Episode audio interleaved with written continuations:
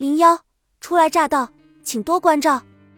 一规定，初来乍到时，我特意去看了病房的窗户，终于亲自证实了精神病院的窗户是不能开的这个说法。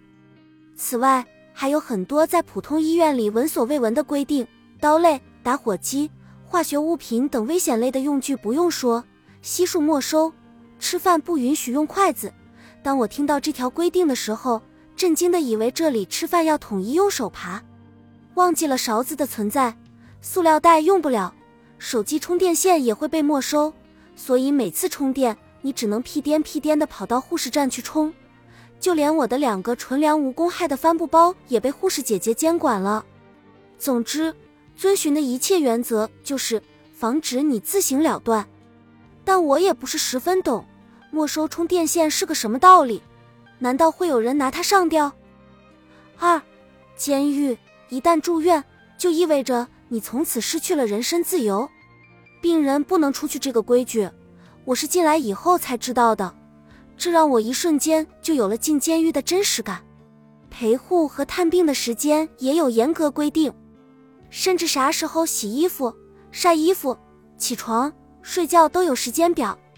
我爸说：“你就全当来疗养。”但我内心想的是，我分明就是来受罪的。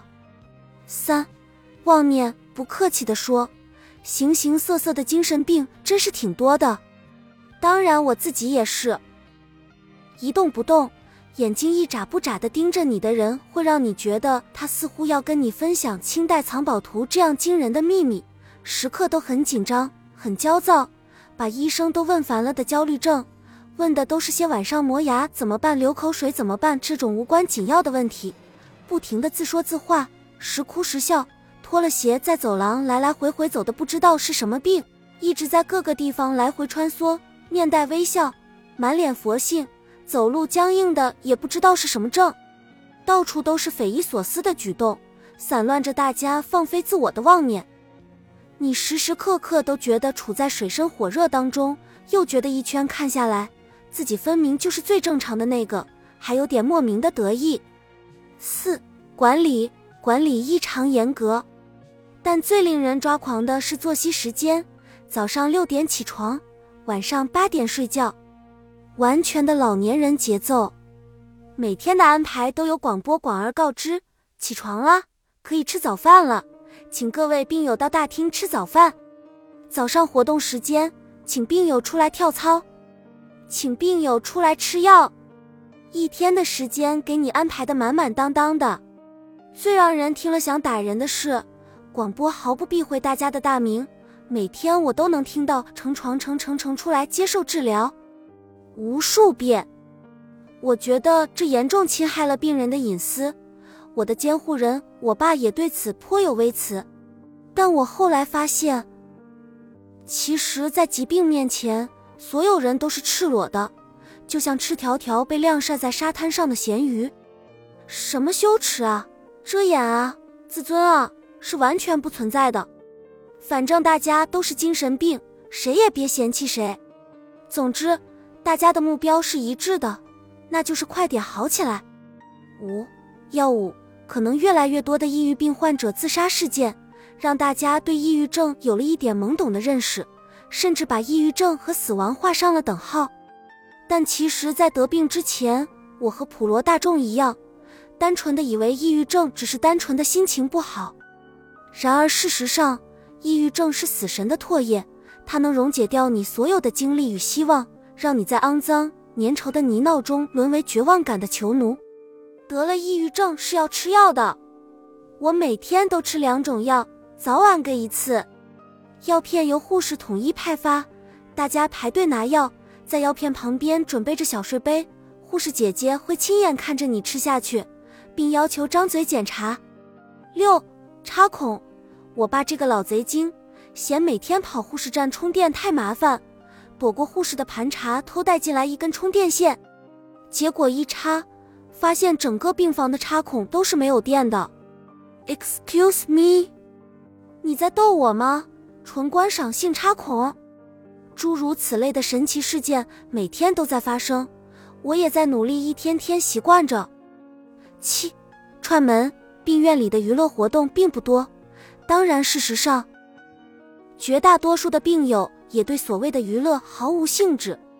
大多数时间都是这样的画面：一间病房，三个人呆呆的发着呆。这样寂静又可笑的画面，可以一直持续到广播呼唤大家去吃饭、跳操或者接受治疗。串门成了最重要的日常活动之一。我们病区所有的活动范围就是一条走廊加一个大厅，所有进出的门都被锁死，所以每个人看着每个人都面熟，甚至很多人都成了并肩抗病的挚友。我情况好些的时候，就往病院的大通铺跑，因为我进来的时候没有病房，就睡在十几个人一间的大通铺，一下午呼朋引伴，认识了好多朋友。可能很多人觉得。精神病人难以理喻，甚至有点可怕。但我后来慢慢发现，在精神上有障碍的人，往往都是不愿意伤害别人，而宁愿选择伤害自己的人，他们都是温暖而善良的好人。八，挣扎。早上是我的重灾区，常常产生一种恨不得自绝于此的冲动。当病友陆续起床活动，我一个人闷着被子一动不动，像已经被风干的木乃伊。广播呼唤大家去吃药，这在我听来简直是巨大的噩耗。我是尸体，失去了行动能力。我使唤我爸帮我去护士站拿药，但护士说必须本人来吃。我的内心和肉体像受了清朝十大酷刑般的煎熬，挣扎着爬起来，挣扎着穿衣，挣扎着穿过走廊，挣扎着吃药。护士姐姐说：“张嘴。”舌头底下看一下，我挣扎着言听计从，一切都是挣扎。九，哭泣。我躺在病床上，常常会听到远处传来的哭泣声，有时是白天，有时是晚上。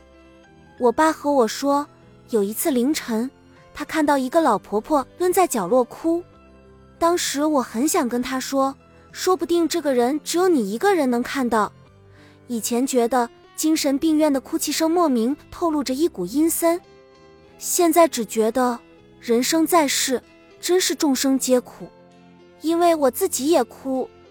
十，爆仓，今年冬天的精神病人爆了仓，听说几千张床铺全住满了人，到处都可以听到精神病老前辈的怨声载道。今年怎么这么多人？从来没看过那么多人。每天声嘶力竭呼唤病人的老护工也累吐了血，天天都在疑惑：今年冬天的精神病人怎么会这么多？医院也在不断扩建，我从中看到了巨大的市场，对我爸说：“抑郁症的市场潜力巨大，有没有？”他说：“对啊，看得见的住在这里，有一些住不进来，更多的还在外面死撑。以后你就是专家了。”十一。统称岁月在这里是没有偏见的，下至十三岁的豆蔻少女，上至七十岁的古稀老人，都在这里诠释着生命的奥义。不知道是不是中老年阿姨更压力山大，中老年阿姨占了半壁江山，而因为女性思虑往往更重，所以男女比例大概呈三七分布。在这里的人们，无论职业层次、经济基础。统称为精神病人。十二主治，我佩服那些成天在走廊来回踱步的老阿姨，绝大多数时间我都蜷缩在床上发呆，因此我几乎每天都被我的主治医生骂一顿。他说，每次进来就看到你躺着。我说好，下次等你走了我再躺。不得不说，我的主治医生。真是个讨人厌的小年轻，说话傲慢，态度轻佻，口气嘲讽，让人按捺不住想打他的冲动。所以每次他一进来，我就毫不客气地转过身去。他的问话，我也嗯嗯哦哦地敷衍了事。医术不高明，人还丑，无法原谅。十三，出血。我住院以后，对出血进行了重新定义。我今年亲眼看到的第一场雪，连绵半月的阴雨打湿了所有人的情绪，而我的心绪也愈发潮湿。不知道是不是药物开始发挥作用的缘故，我病症昼重夜轻的节律性被打破了，发病开始变得突如其来，所以我每次的平和都隐隐带着不安的预感。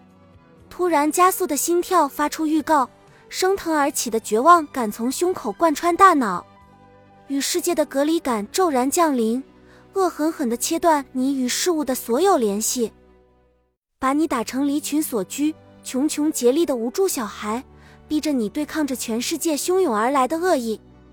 我又不行了，我转身抱住我爸，他紧紧抱住我，轻抚着，呢喃着，宽解着。突然，他的音调上扬，和我说：“小左，哇，你看窗外下雪了。”我转身，看到粉末状的小雪纷纷扬扬，飘飘洒洒的在空中胡乱飞舞着。南方的雪永远这样，给满心欢喜等待雪花的南方人意思一下。